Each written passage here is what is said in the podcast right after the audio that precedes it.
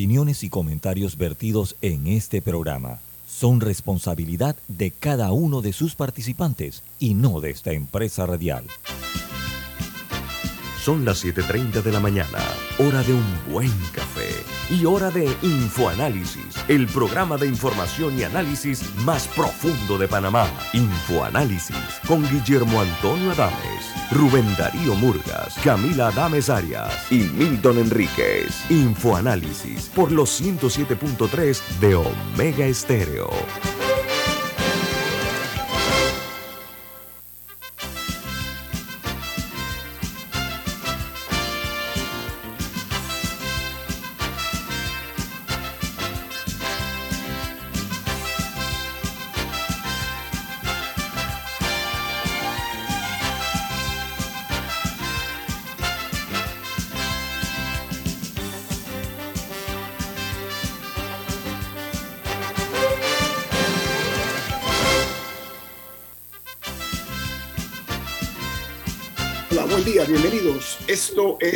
Infoanálisis, un programa para la gente inteligente. Hoy es 27 de septiembre del año 2022.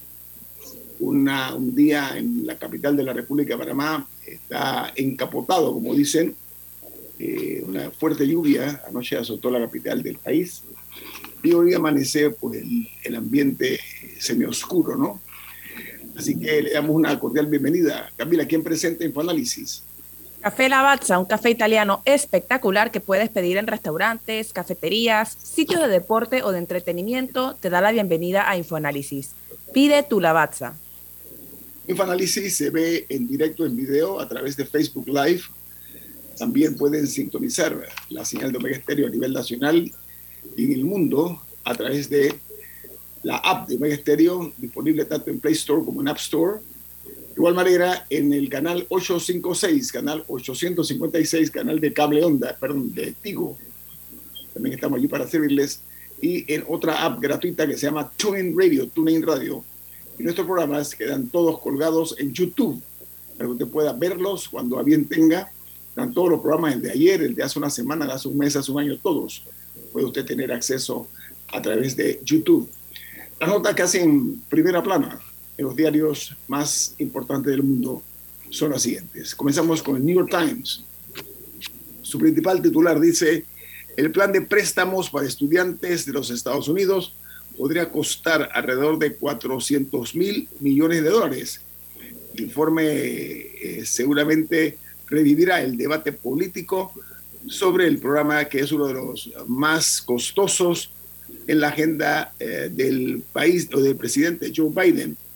Dice que los, eh, los temas aquí que se han presentado un plan es como un eh, elemento demasiado costoso y sería el importante obsequio para la administración Biden.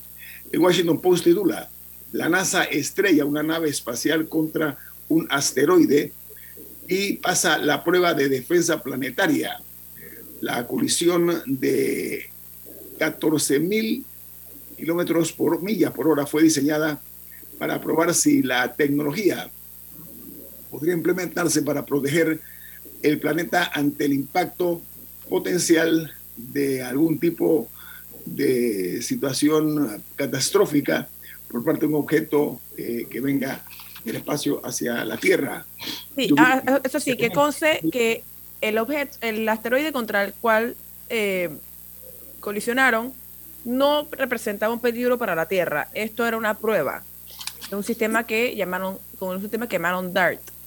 Pero no, o sea, este asteroide no tenía un, riesgo para el planeta, fue una prueba. No, básicamente la prueba era demostrar que podían, en caso de un... Que, podían modificar la trayectoria de un objeto. Podían... Eh, o sea, primero que podían identificarlo colisionar contra él y con esto afectar la trayectoria, porque había todo un tema también de que el, sistema debía poder identificar qué roca era, o sea, de entre las varias que hay, cuál, cuál era la correcta. ¿Cuál es la peligrosa? Y, parece que lo hizo. Sí, muy bien. Vamos a hablar con el diario The Wall Street Journal. Su principal noticia es que el Dow eh, caerá en un mercado bajista mientras las acciones también caen. El índice Blue Chip cayó más de 300 puntos y terminó en un mercado bajista, una caída del 20% más eh, desde un máximo reciente. Los bonos del Tesoro de los Estados Unidos eh, vendieron eh, muy bien, impulsando el rendimiento a 10 años a su nivel más alto desde el año 2010. Mientras en Brasil, Lula da Silva mantiene su ventaja sobre Jair Bolsonaro en la recta final de las encuestas, aunque ninguna apunta a que el expresidente vaya a superar el 50% de los votos eh, válidos para evitar caer en una segunda vuelta. En Cuba se aprueba el, el, el matrimonio igualitario en un referéndum con un elevado voto de castigo al gobierno cubano. Mientras eh, en Venezuela el gobierno eh, chavista eh, calificado, ha calificado de panfleto al informe de las Naciones Unidas que denuncia torturas en Venezuela. Caracas está amenazando con tomar medidas políticas y diplomáticas para eh, la renovación del mandato de la misión de las Naciones Unidas en ese país suramericano. Mientras en China entrará en vigor un nuevo, una nueva regulación eh, política con relación a los cigarrillos de esos que son conocidos como cigarrillos electrónicos de sabores diferentes al tabaco. Van a ser prohibidos ya por el gobierno chino. Podrán usar lo que son con sabor olor a tabaco, pero no pueden ser eh, utilizados que son con sabores distintos. En los Estados Unidos, el gigante automotriz Ford busca eh, un nuevo juicio después de que un veredicto le dictaminara el pago de 1,7 mil millones de dólares y una demanda de un volcamiento de un camión marca Ford que dejara dos muertos. La Ford solicita un nuevo juicio a un tribunal de Georgia después de que el gran jurado llegara a eh, el veredicto después de la eh, masiva eh, filtración que se dio en cuanto al pago que tiene que hacer esta automotriz el mes pasado por el accidente. En Chile, el ciberataque ocurrido esta semana pone en alerta al Poder Judicial chileno. Dice que el ataque del sistema informático ocurre una semana después de la masiva filtración de eh, documentos de información que se dio en las Fuerzas Armadas de Chile. En El Salvador, la Asamblea Nacional otorga más poder al presidente del Tribunal del Servicio Civil ligado al oficialismo. Dice que eh, actualmente eh, ocupa el cargo de eh, gerente de operaciones de la oficina legal de la propia Asamblea. Mientras en Argentina se agrava el conflicto que paraliza las fábricas de neumáticos y la CGT, que es un organismo de obreros, reclama la intervención del gobierno. Hay mucha preocupación por la profundización del conflicto que detiene la producción de cubiertas que ya afecta a las empresas que se encargan de construir automóviles, la empresa, la empresa del sector automovilístico en Argentina, y en México, el huracán Ian se identifica a categoría o se intensifica a categoría 2 cerca de las costas de Quintana Roo y mantiene vientos máximos eh, eh, por más de 155 kilómetros por hora y eh, con rachas de 195 kilómetros por hora en el área de México. Mientras en Perú piden a la Fiscalía investigar un viaje del presidente Pedro Castillo en compañía de un sobrino que fue identificado por eh, los, eh, eh, las personas que estaban se irían a un punto en, Perú que se llama Chiclayo, una ciudad. Dice que el 60% eh, de las personas que fueron encuestadas están de acuerdo en que la fiscalía investiga al presidente según estas encuestas. Dice por su parte el 28% de los encuestados dicen que esto se trata de una persecución eh, eh, injusta contra el jefe de Estado peruano. En otra noticia de primera plana, en Costa Rica, el presidente Chávez solicita un préstamo de emergencia por 500 millones de dólares para darle mantenimiento a 713 kilómetros de la red vial nacional. Eh, dice que busca que la, el dinero lo provea el Banco eh, de Integración Centroamericana, el que podría eh, ayudar para reparar o darle mantenimiento a la deteriorada red vial de Costa Rica. En Colombia, ayer se reactivó el transporte de carga en la frontera entre Colombia y Venezuela. Dice que este, este tramo había sido cerrado en el mes de febrero del año 2019 y el presidente Petro, en conjunto con Nicolás Maduro, sobre todo Petro, levantó esta medida y dio paso a camiones que van a llevar mercancías entre ambas naciones del cono sur. Y en eh, Guatemala anuncian que rescatan a 144 guatemaltecos que viajaban en un camión de carga en Chiapas, México. A la nota añade que el gran total de los que estaban siendo movilizados hacia eh, México eran 153 migrantes, de los cuales la mayoría que estaban en ese camión eran, como dije, eh, guatemaltecos.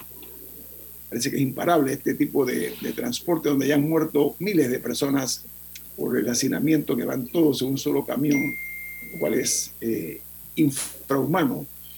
Y una noticia que se genera en Ecuador dice que el edificio de la Escuela Superior de Policía, donde un alto oficial asesinó a una abogada, será demolido.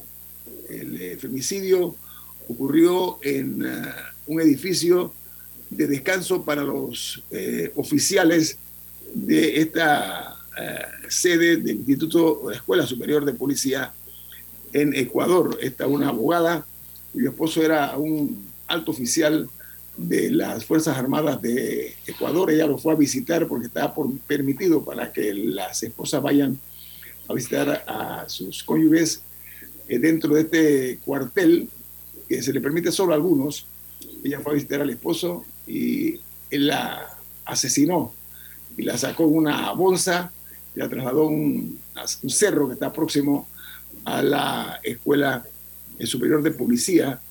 Eh, este oficial se encuentra eh, todavía eh, huyendo de la autoridad, de autoridades ecuatorianas y se espera su pronta captura.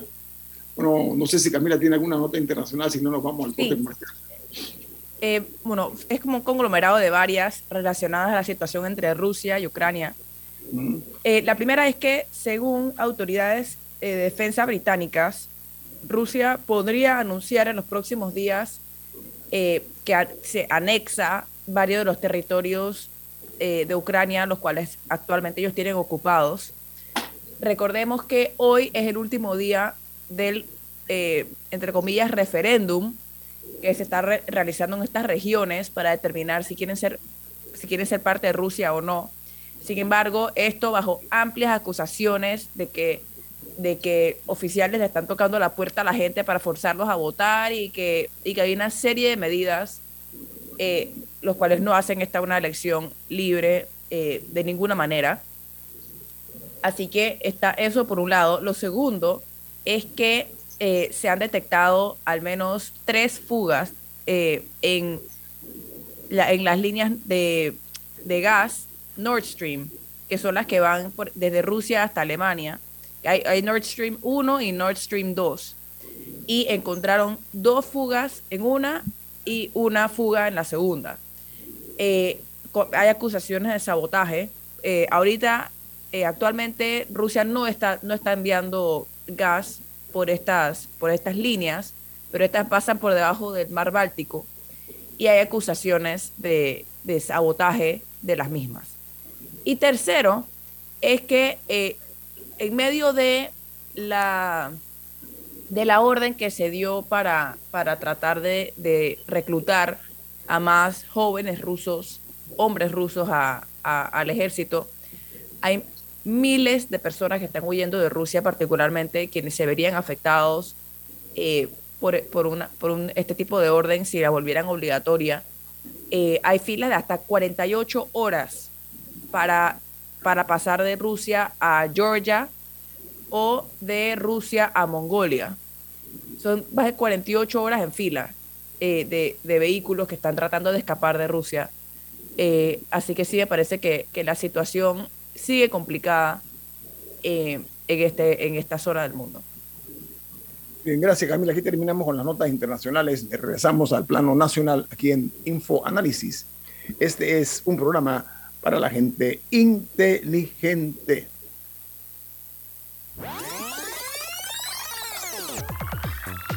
Omega Stereo tiene una nueva app. Descárgala en Play Store y App Store totalmente gratis. Escucha Omega Stereo las 24 horas donde estés con nuestra nueva app.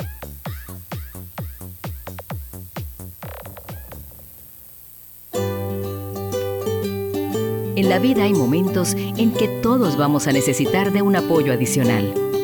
Para cualquier situación, hay formas de hacer más cómodo y placentero nuestro diario vivir. Sea cual sea su necesidad, en Hogar y Salud los apoyamos haciéndole la vida más fácil, porque contamos con la experiencia necesaria para recomendarle lo que usted necesite. Recuerde, Hogar y Salud les hace la vida más fácil. Atención, amigos de Veraguas, ya abrimos nuestra nueva sucursal en Boulevard Santiago. Estamos abiertos en todas nuestras sucursales del país y le hacemos su entrega de forma gratuita en Panamá Centro. Para mayor información, puede consultar en Instagram y Facebook.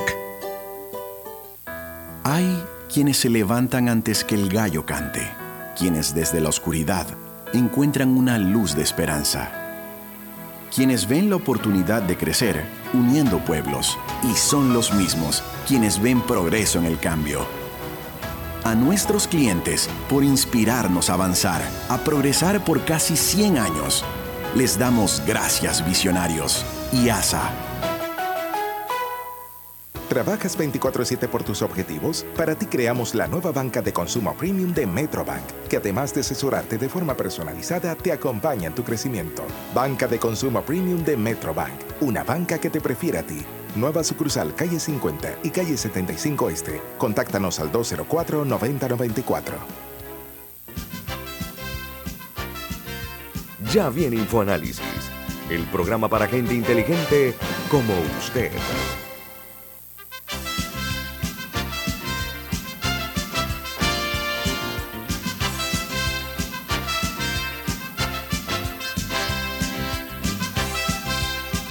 Bueno, Rubén, usted tiene un mensaje importante para los oyentes de Infoanálisis. ¿De qué se trata? Bueno, es que en Banco Aliado te acompañamos en tu crecimiento financiero. Ahorra con tu cuenta Más Plus, mejorando el rendimiento de tus depósitos. Banco Aliado, tu aliado en todo momento. Visítanos a nuestra página web bancoaliado.com y síguenos en nuestras redes sociales como arroba Banco Aliado. Banco Aliado, tu aliado en todo momento. Amigos, entramos en materia. Miren, el caso de Brecht, que está siendo transmitido eh, en directo, lo cual marca un hito eh, importante, porque en tiempos pasados, en el siglo pasado, cuando asesinaron al entonces presidente José Antonio Ramón Cantera, se transmitió la audiencia a través de la radio. En esta ocasión, eh, se está eh, llevando a cabo la transmisión en directo eh, también a través de las redes sociales del órgano judicial. para analizar cuál es la situación, porque realmente a pesar de la transmisión que ayuda muchísimo a comprender, hay muchos de nosotros que no manejamos el tema jurídico y es nuestro propósito, nuestra intención hacer docencia y para eso hemos invitado a la ex procuradora general de la Nación, la abogada Ana Matilde Gómez. Ella también ha ocupado el cargo de diputada por la libre postulación, fue la más votada en su circuito. Eh, ha sido también aspirante a la presidencia de la República y eh, sobre todo, pues ahora mismo está también aspirando a la candidatura eh, como diputada de la República por el circuito 83. Buen día, abogada Ana de Gómez, ¿cómo está? Buenos días, gracias a todos los oyentes de Infoanálisis y a ustedes muchas gracias por la invitación. Por nada, es un honor. oiga, el propósito de este programa es abordar los temas importantes desde distintos miradores y en el tema jurídico, pues eh, se presta para muchas especulaciones cuando hay desconocimiento del tema. En un país donde han llegado al poder personas que han llevado al país casi al borde del abismo, pero sobre todo que ha habido una rapacidad absoluta para robar los dineros del Estado, miles de millones de dólares en actos de corrupción. El caso particular, este de, eh, la, del, del caso de Odebrecht, eh, desde su perspectiva como ex procuradora, su experiencia, que no tienen muchos abogados, muy pocos han sido procuradores o procuradoras. Usted está viendo que la fiscalía tiene un caso robusto, usted piensa que puede haber algún tipo de posibilidad de una fuga, de un escape, un enfrentamiento a la justicia a los eh, que están señalados. ¿Cuál es su análisis de la situación actual en el caso de Brecht, eh, abogada Gómez? Bien, bueno, muchas gracias por la pregunta. Quisiera abundar a la experiencia que señalas, que también he tenido el gran privilegio de ser escribiente, oficial mayor, secretaria judicial de despacho de instrucción, o sea, de fiscalías, personera municipal y fiscal de circuito y asistente fiscal de distrito, con nueve audiencias con jurado de conciencia. Eso no lo digo como para presentar un currículum nada más, lo digo porque es lo que me permite poder comprender las partes. Ah, bueno, y también fui indagada gracias al señor Martinelli, así que he estado en todos los puestos, en todas las sillas de la investigación. Y eso le permite a uno tener un conocimiento personal, una experiencia, una, una trayectoria que permite hablar con propiedad cuando habla de estos y otros temas de los que uno se involucra, ¿no? Bien, usted subió por la escalera, abogada Gómez, usted subió por la escalera al cargo de procuradora, eso es importante. Así, es. Ok, adelante. Así Dicho esto, importante recordar que estamos en el sistema viejo, el inquisitivo, ¿verdad? Para todos los casos que son hasta una fecha del 2016, se están terminando con el sistema viejo. Y eso permite que estamos viendo en su esplendor, voy para su pregunta, pero es como un solamente un contexto. Estamos viendo en todo su esplendor todas las falencias del sistema inquisitivo, ¿verdad? Las dilaciones, la interposición de una serie de recursos, los, los, ataques al Ministerio Público, el, ataque de las partes, etc. A mi juicio sí hay un caso robusto.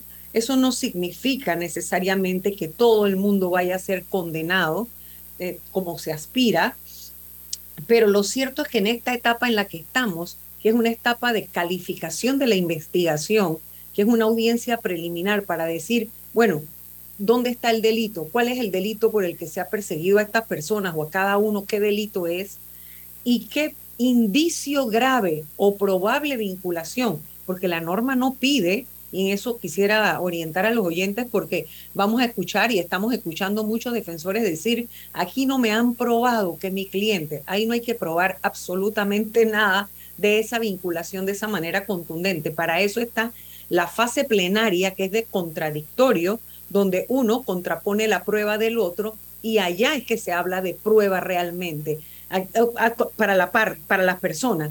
Aquí la norma dice indicio grave o probable vinculación. ¿Cuál es la forma en la que usted supone que vincula a Ñito Adame? ¿En qué forma otro, otro, vincula a Rubén Murga? ¿En qué forma cree que vincula a Camila? ¿En qué forma cree que vincula a Ana Matilde? Como, o sea, cada uno no tiene que ser una sola forma de vinculación y que si no se da, eh, no aplica. No, no sé si me explico. Cada uno tiene su forma de vinculación y la juez hará la evaluación, ella hará con su sana crítica la estimación de si ese indicio es serio, como dice la norma, si le sugiere con serias, serias sugerencias de que ahí pudo haber una actuación relacionada al delito que se ha probado. Así que yo sí veo un caso robusto para pasar a la fase plenaria, para que haya llamamiento a juicio.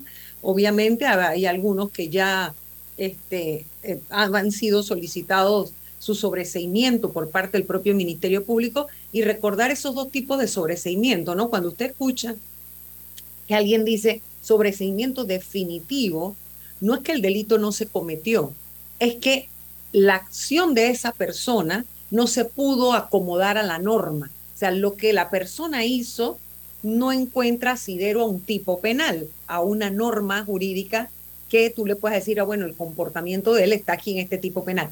El otro sobreseimiento, el provisional, es importante porque después salen dándose golpes de pecho de que su cliente fue sobreseído provisionalmente. ahí no eres ni culpable ni inocente. Es que el delito está probado, pero yo no pude probar suficientemente tu vinculación.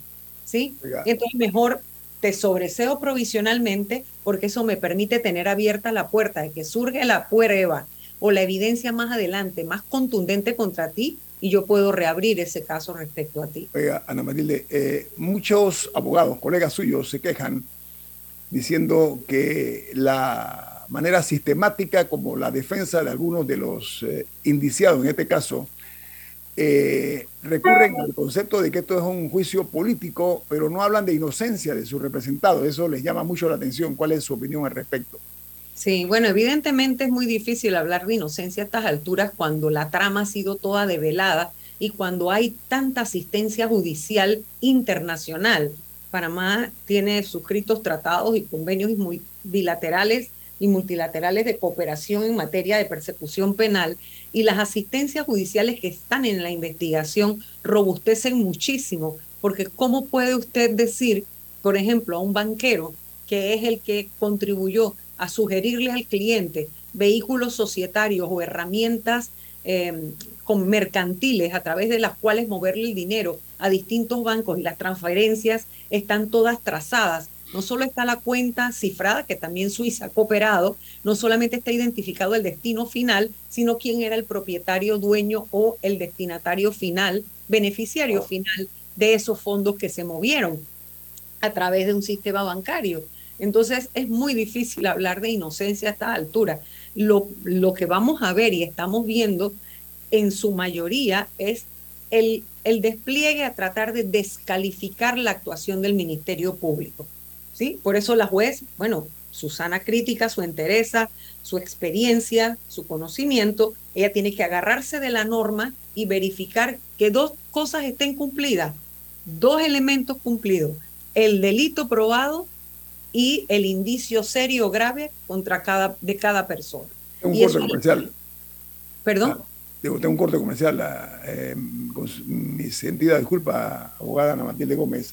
Vamos a un corte, pero antes les recuerdo que la, los señores fiscales y las señoras fiscales califican este asunto como eh, un atraco al Estado y el, el caudal, el torrente de pruebas aparentemente va a hablar por sí solo en este caso, que es el caso de corrupción más grande en la historia republicana de la República Panamá, el caso de Brecht. Viene más aquí en Info Análisis. Este es un programa para la gente inteligente.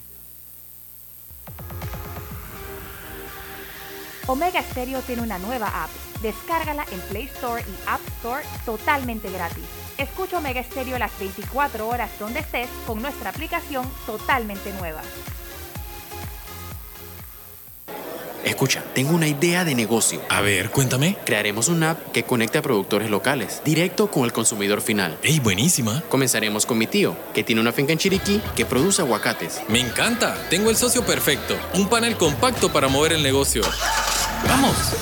Hoy llegó tu momento de emprender con el nuevo Light Ace, tu socio para avanzar. Visítanos en tu sucursal más cercana, Ricardo Pérez. Dale mayor interés a tus ahorros con la cuenta de ahorros Rendimax de Banco Delta. Gana hasta 3% de interés anual y administra tus cuentas desde nuestra banca móvil y banca en línea. Ábrela ya en cualquiera de nuestras sucursales. Banco Delta, creciendo contigo. Grupo Clásico, 30 años brindando las últimas tendencias de la moda. Con Hugo Boss, Clásico Womo, Suit Supply y Clásico Off, el grupo de tiendas de ropa masculina más elegante del país. Hugo Boss, marca número uno en el mundo de la moda masculina. Clásico Womo, una selección de la moda europea más exclusiva en un solo lugar. Suit Supply, la tienda que está rompiendo el estereotipo de la ropa masculina. Clásico Off, los mejores precios en tus marcas favoritas. Visítanos en los mejores centros comerciales del país. Grupo Clásico, 30 años liderando la moda masculina en Panamá. Ya viene InfoAnálisis, el programa para gente inteligente como usted.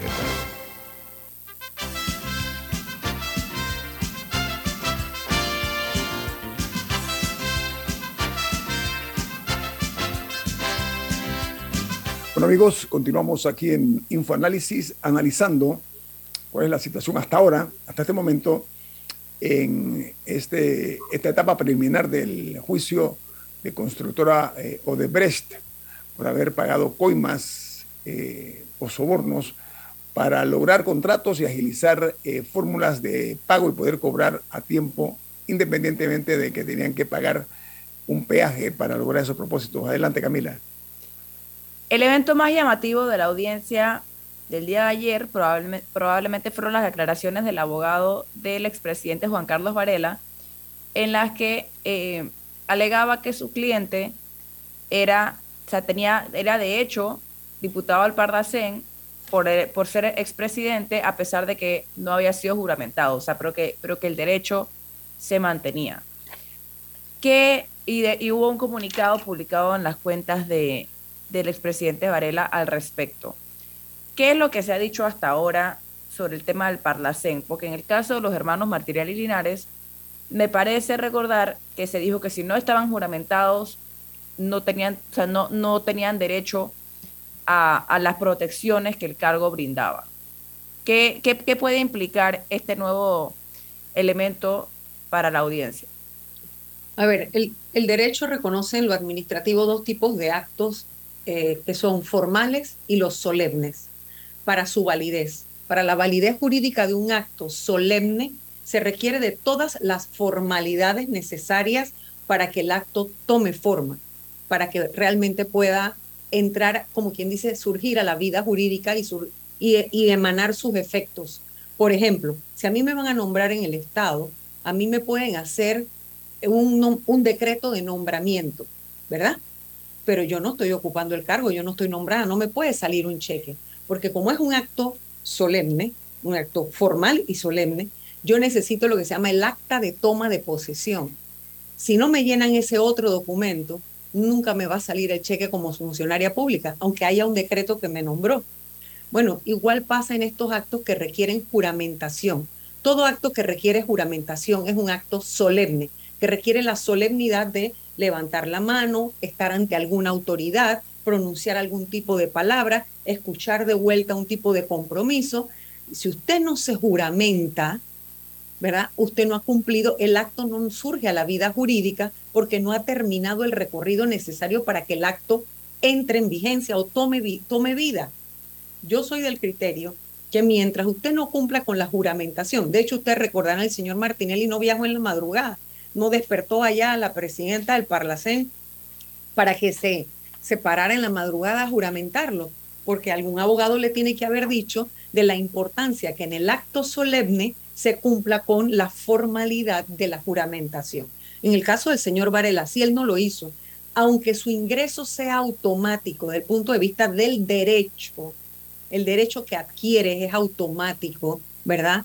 No así la titularidad porque la titularidad se adquiere y los, y los beneficios que da el cargo, que nada más son aplicarle las mismas normas que se le aplican a los diputados en su país, eso es lo que dice el estatuto constitutivo del Parlacén, ¿verdad? El, el documento que le da forma a todo el contenido del Parlacén en sus formalidades establece que ellos no es que tendrán inmunidad, sino que se le aplican las mismas normas que a los diputados de cada país del que viene. En este caso, sería que Varela tendría que haber sido juzgado por la Corte, pero Varela no cumplió con el, entiendo yo que fue así, que él no cumplió con la parte de ir a juramentarse. Si es así, esta alegación es infundada. Oiga, abogada Gómez, a ver, eh, el presidente, expresidente Juan Carlos Varela, aceptó públicamente que habría sido una donación de 10 millones de dólares por parte de Odebrecht. Él habló de donación. Otro tanto hizo el abogado de Ricardo Martinelli, que aceptó que eh, su cliente había recibido dinero también, pero también habla de donaciones, que eran eh, donaciones. Pero el presidente Martinelli, ah, en su argumento público, añadió que también recibieron dinero de Odebrecht, medio de comunicación, sobre todo televisivo, radio y medios impresos. ¿Qué le parece ese argumento desde el punto de vista legal, eh, señora Ana María Gómez? Desde el punto de vista legal no tiene mayor sustento porque evidentemente los medios, las iglesias, eh, todo el que sabemos que el crimen organizado se mimetiza, es decir, se trata de parecer a la sociedad en la que opera y ese mimetismo social ocurre precisamente haciendo beneficencia, participando en obras, en actos sociales, rodeándose de la gente de mayor prestancia desde el punto de vista socioeconómico, y aparecen en fotografías y demás, porque de eso se trata. A la hora que se prende el abanico, trata de salpicar a todo el mundo. No, pero lo que dicen, lo que dicen, lo que dicen ellos es que eh, además de que le dieron o recibieron donaciones, tanto el Partido Panamista de Juan Carlos Varela, que era en ese momento aspirante a la vicepresidencia con el presidente, con el candidato Ricardo Martinelli. El señor Martinelli lo que argumenta es que además de que él recibió donaciones, los medios también recibieron dinero por cuñas eh, transmitidas. Eso es lo que él argumenta. pero hay que separar que son entes privados a todo mm. lo electoral que tiene una regulación y los que son servidores públicos que tienen su regulación. lo, mm. lo, que quería hacer era como el contexto de que todos en algún momento pueden haber estado cerca en la foto o haber participado en una transacción con esta empresa, pero no son las mismas limitaciones, las mismas regulaciones para los entes privados que en ese momento no sabían porque en ese momento nadie, no había ningún caso contra Odebrecht, es decir, no había ningún señalamiento a los que eran servidores públicos que si están alegando que recibieron donaciones saben perfectamente que no se pueden recibir donaciones de empresas que operan en el extranjero. Y si entonces sí son locales, entonces no pueden estar hablando de que no sabían o que, o que no, no están vinculados porque el delito fue fuera. Entonces, yo lo que creo es que están tratando de confundir a la opinión pública, porque no es lo mismo. Un ente privado puede recibir una donación y después te resultó que era un maleante, bueno, pero ese dinero ya está gastado, ¿verdad? Pero tú no tenías la obligación ni de, de hacer la debida diligencia o de, tener el cuidado de no recibir esas donaciones. Además de eso, aparentemente no están reportadas tampoco. Sí, eso, eso le iba a decir, eh, diputada, eh, perdón, exdiputada, porque en este caso eh, lo que se está hablando es que no puede haber triangulación, de acuerdo a la legislación electoral, no está permitida la triangulación, en este caso, de las donaciones a partidos políticos eh, ni se puede utilizar intermediarios para ese propósito, ni siquiera de manera directa. ese es el, fondo, pero hay otro, hay otro tema, eh, es, eh, en este caso se ha concentrado la parte acusatoria en el tema de, la, de lo que es el lavado de dinero, como se dice popularmente, o de... el blanqueo de capitales, lavado de, de capitales, ¿no? Y lavado de activos. Pero se dejó a un lado, perdón, los delitos de peculado, esa estrategia, ¿cómo usted la ve como ex procuradora? Sí, yo la veo bien desde el punto de vista que hay otros casos abiertos para las obras públicas de Odebrecht por, por, el, por el proyecto.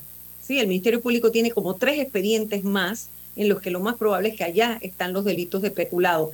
Este, como había un concurso material, es decir, en, con una sola acción se cometieron varios delitos, yo estoy segura que se hizo el análisis cuál era la figura más robusta, más fuerte y que menos presión tenía sobre el, con el fenómeno de la prescripción, que es ese fenómeno jurídico a través del cual, por el paso del tiempo, el Estado pierde la capacidad de perseguir un delito o a una persona que ha cometido un delito.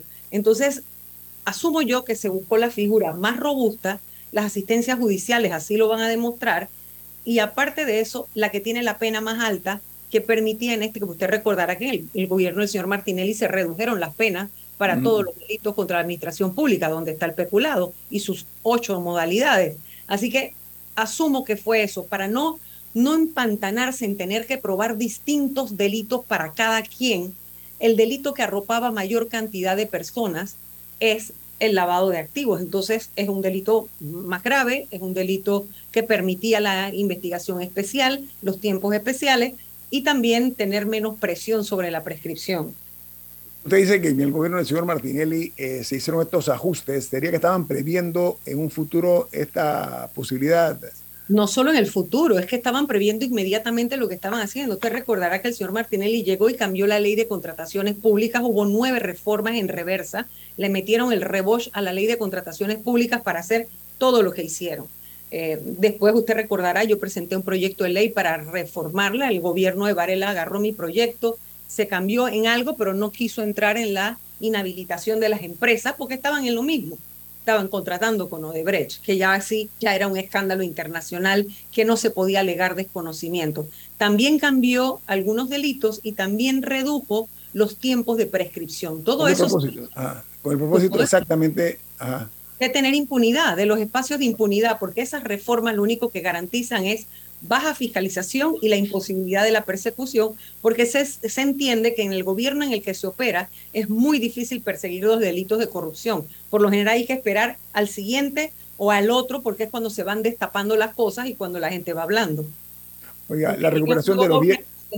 Se destapan cosas. ¿no? La recuperación del dinero, de los dineros eh, que los hijos de Ricardo Martinelli eh, aceptaron que habían trasladado a Suiza. Hay una actividad ahora mismo por parte de la justicia panameña de recuperar esos fondos que están... Y del, del procurador Caraballo.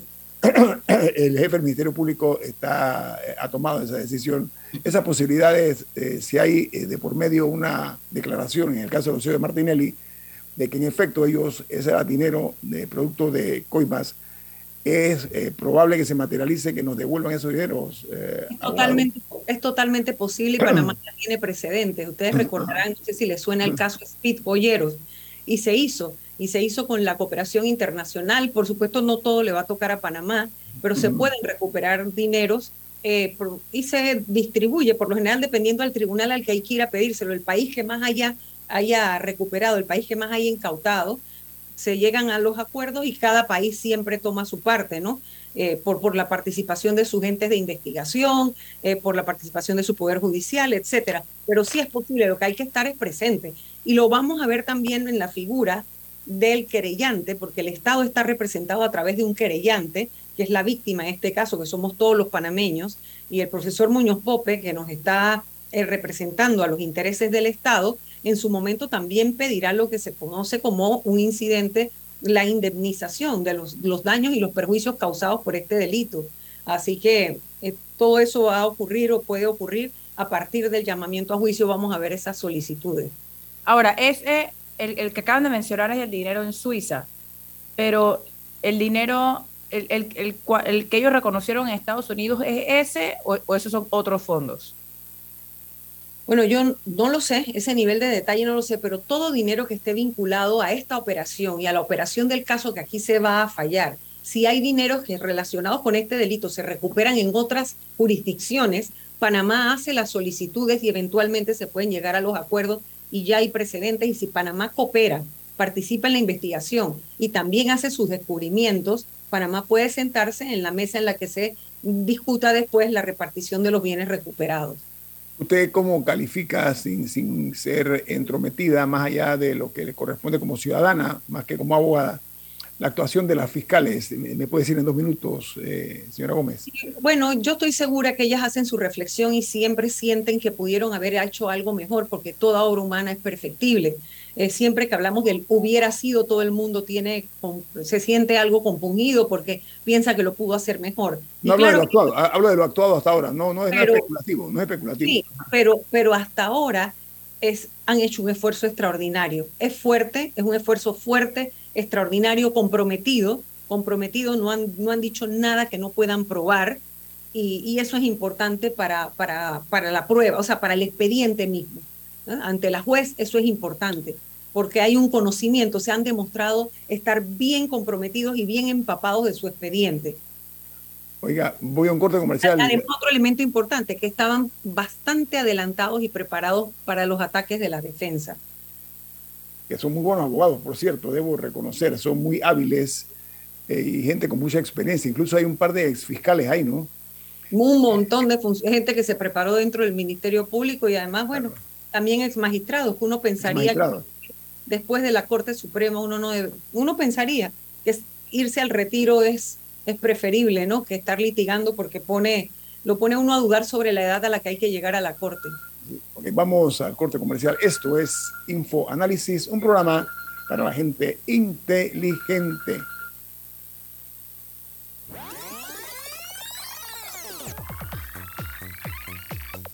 Omega Stereo tiene una nueva app. Descárgala en Play Store y App Store totalmente gratis. Escucha Omega Stereo las 24 horas donde estés con nuestra aplicación 100% renovada. Inundado de papeles en su oficina. Gasta mucho tiempo buscando documentos y archivos. En Solutexa digitalizamos los documentos de su empresa y le proporcionamos un software poderoso y fácil de usar para que pueda organizar y encontrar esos documentos escaneados. Llámenos al 209-4997 para un demo sin compromiso. Solutexa, expertos en digitalización y gestión documental.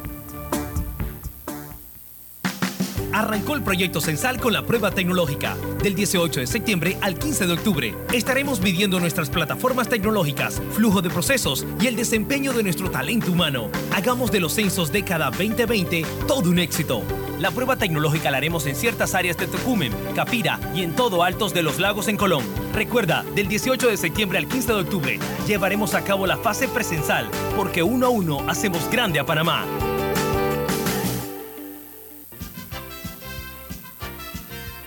Ya viene InfoAnálisis, el programa para gente inteligente como usted.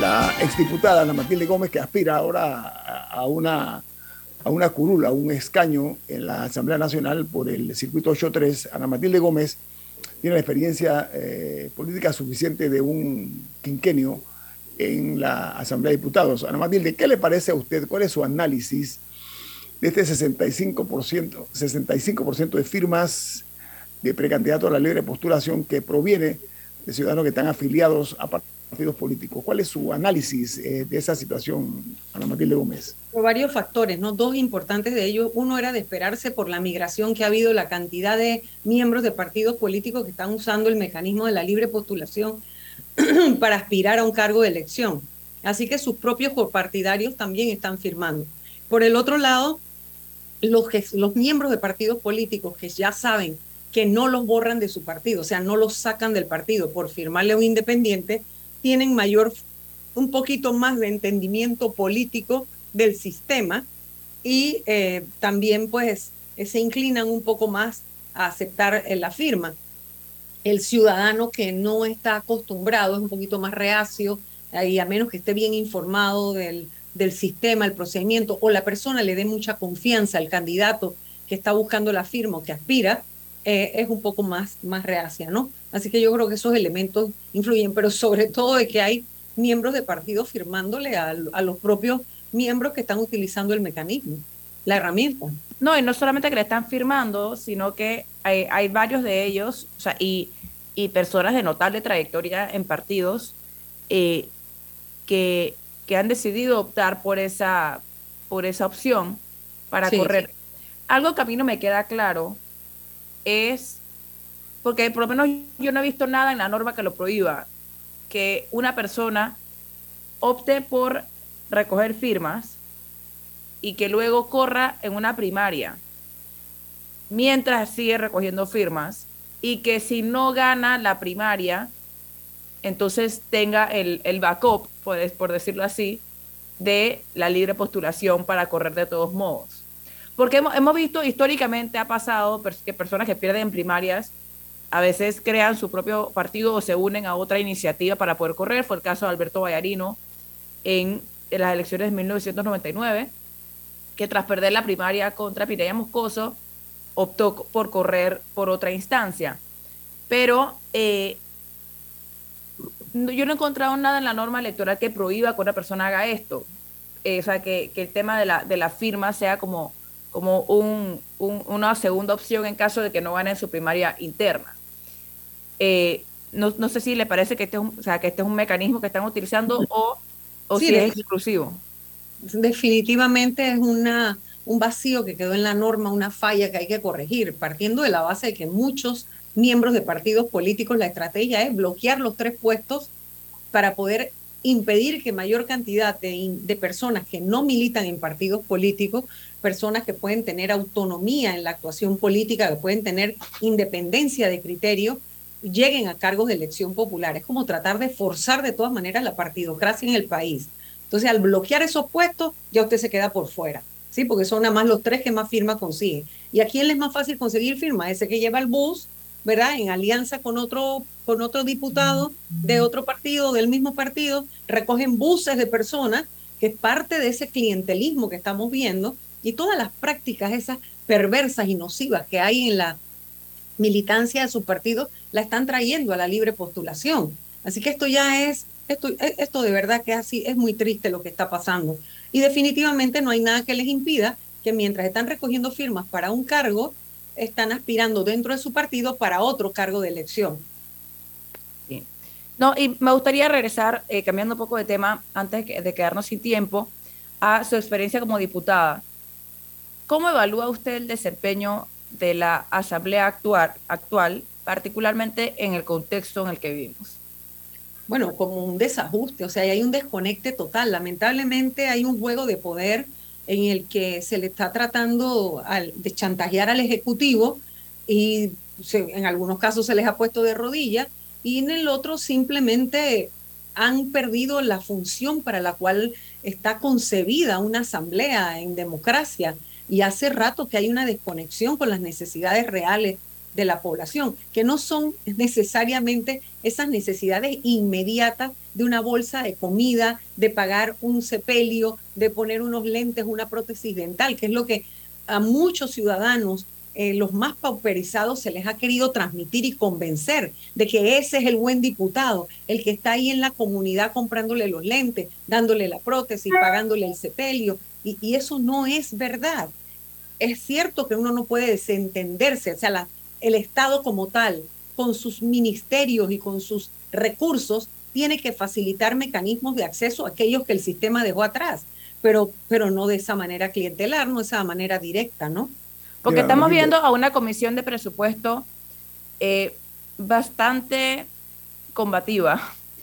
Eh, ayer estuvo el ministro de Obras Públicas, Rafael Sabonge, por ejemplo, en esa comisión y, y hoy eh, debe atender una citación al Pleno de la Asamblea para responder un cuestionario por parte de los diputados. Eh, y sí me, sí me llama un poco la atención el tema ese de, del, manejo del presupuesto. Sí, ahora, obviamente una cosa es que uno pueda ser cuestionador, eh, que se le pueda interpelar. Obviamente yo era una independiente de 71 diputados, yo nunca pude lograr un puesto en la comisión de presupuesto. No me daban play, obviamente ahora al ser más independientes por la fórmula matemática en que se distribuyen las posiciones, evidentemente han tenido la posibilidad de estar presentes. Pero una cosa son los cuestionamientos y otra cosa lo que realmente uno puede lograr. Cuando ese presupuesto llega a la Asamblea, ya viene trabajado por los técnicos del MEF, Ministerio de Economía y Finanzas, y las reducciones ya están hechas.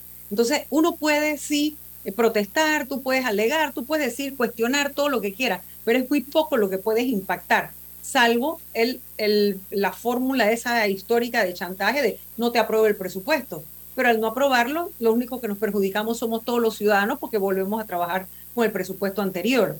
Y que algo tiene que cambiar en la comisión de presupuesto y es que la evaluación no solamente puede ser la ejecución presupuestaria. El porcentaje de ejecución presupuestaria ya hemos visto, digo, en el gobierno de Martinelli la ejecución tenía que ser altísima, pero qué calidad de obras qué calidad de obra y a qué precio. O sea, pagando mucho más. No, o, o, o si es eh, mayoritariamente funcionamiento o planilla versus inversión.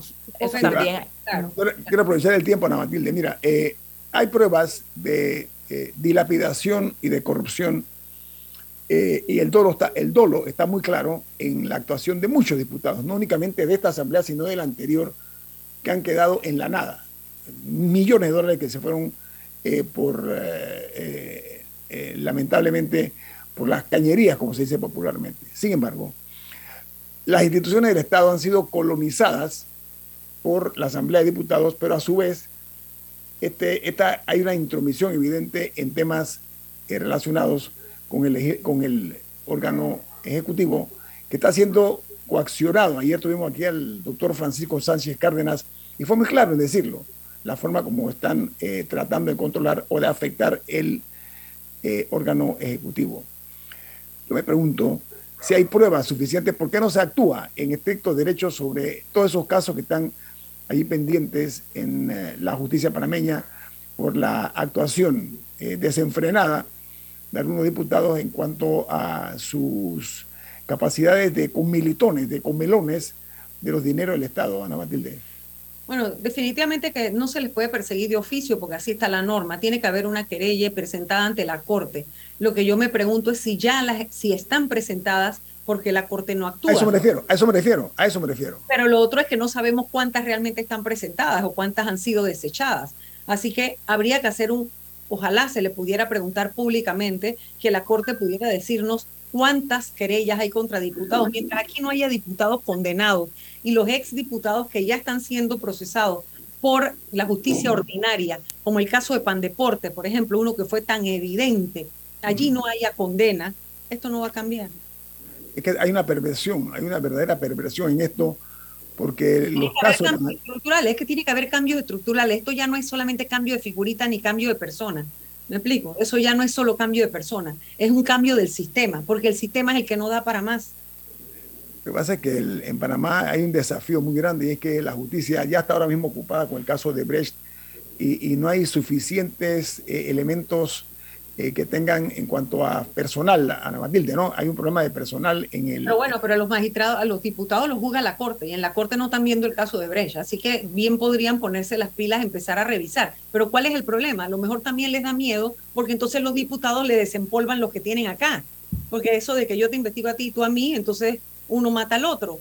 Entonces, eso es lo que tiene que acabarse. Eso, eso hay que Lamentablemente es la constitución, pero hay que buscar el mecanismo, hay que buscar la fórmula para concienciar a la población que necesitamos ese cambio constitucional que nos permita evitar que la Corte investigue a la Asamblea y la Asamblea a la Corte.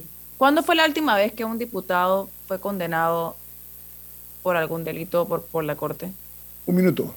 yo, recuerdo. porque yo recuerdo, yo recuerdo la condena a Moncada Luna, al magistrado, al ex magistrado por parte de la Asamblea, pero...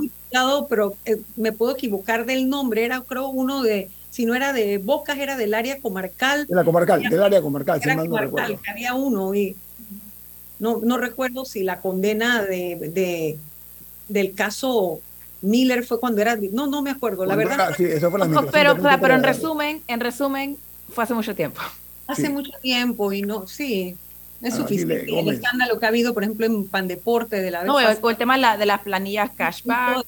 No, y el uso de los fondos, todo esto que se repartió. Las partidas circuitales. La que repartió Martinelli, la cantidad de diputados que dispusieron de una cantidad de dinero que está aprobada, es que está aprobada en las juntas comunales. El manejo a través de las juntas comunales fue terrible. Ana Matilde, por eso yo hice alusión a los diputados de la, de la eh, anterior asamblea y la anterior, no te olvides. también. la de, la de periodo de Ricardo Martinelli, que después algunos llegaron a la asamblea de estando Juan Carlos Varela de presidente, y ese caso de las juntas comunales lo tenía aguantado el Contralor de la República. Y ahora no sabemos en qué ha quedado. El problema más grave es que han hecho de la política un negocio particular. Esa es la parte y de cada obra pública una, una oportunidad de enriquecimiento indebido. Gracias, Ana Matilde Gómez, por estar con nosotros. Gracias Que la pase muy bien. Bueno, eh, viene Álvaro Alvarado con su programa Sin Rodeos. ¿Quién despide Infoanálisis? Café Lavazza, un café para gente inteligente y con buen gusto que puedes pedir en restaurantes, cafeterías, sitios de deporte o de entretenimiento. Despide Infoanálisis. Pide tu Lavazza.